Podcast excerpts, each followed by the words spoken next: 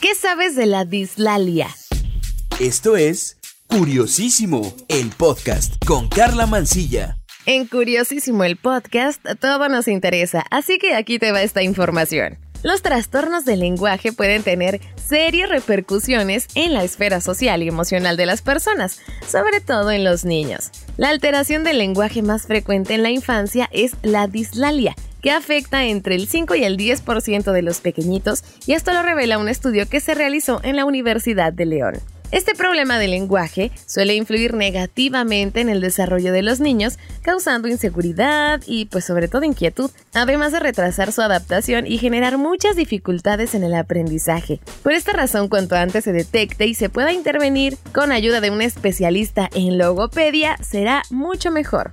Bueno, pues ¿qué es la dislalia? El término dislalia proviene del griego y significa literalmente anomalía en el habla.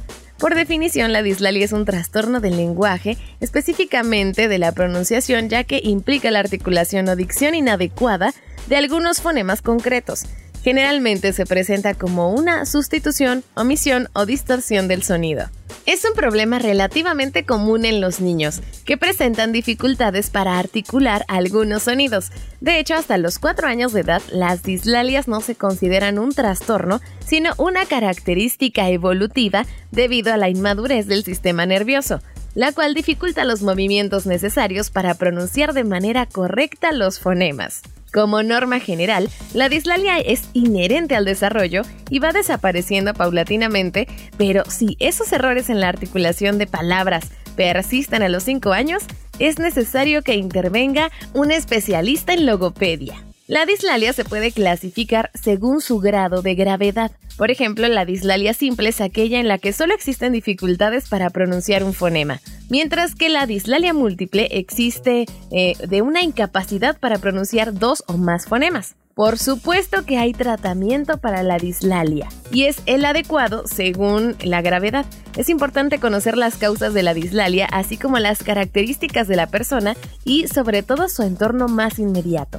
El tratamiento para la dislalia puede ser directo, enfocado en un fonema o en los fonemas que el niño no pronuncia bien o indirecto, en cuyo caso se centra en los elementos que están causando el problema. No obstante, eh, se combinan ejercicios linguolabiales para mejorar la musculatura involucrada en la pronunciación y procedimientos para perfeccionar la articulación con ejercicios de respiración bucal y expresión para activar el aparato nasal y oral y algunas maniobras de discriminación auditiva.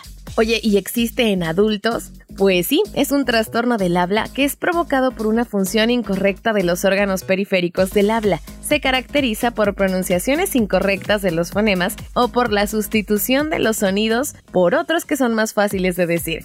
Siendo ya adultos podemos encontrar que algún sonido aislado o algún grupo de sonidos se pronuncian de manera inadecuada o directamente no se pueden pronunciar. Y bueno, ¿cómo se detecta en adultos? Pues resulta que hay sustituciones, que consisten en reemplazar un sonido por otro en el que el fonema es reemplazado por otro más fácil. Hay distorsiones, que consisten cuando le damos una forma incorrecta o deformada, intentando aproximarla más o menos a la articulación adecuada.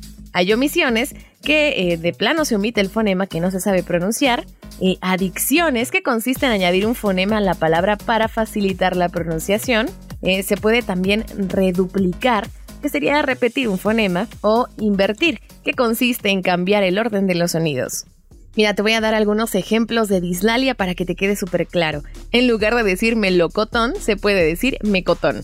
Hay quienes dicen tes en lugar de tres, fate en lugar de elefante, taza en lugar de casa o cote en lugar de coche. Bueno, espero que esta información te sea valiosa para poder reconocer si alguno de nuestros seres queridos tiene algún tipo de problema. Es muy valioso que más allá de la típica broma blanca seamos capaces de ver más allá estos problemas de lenguaje como oportunidades para ayudar a otros.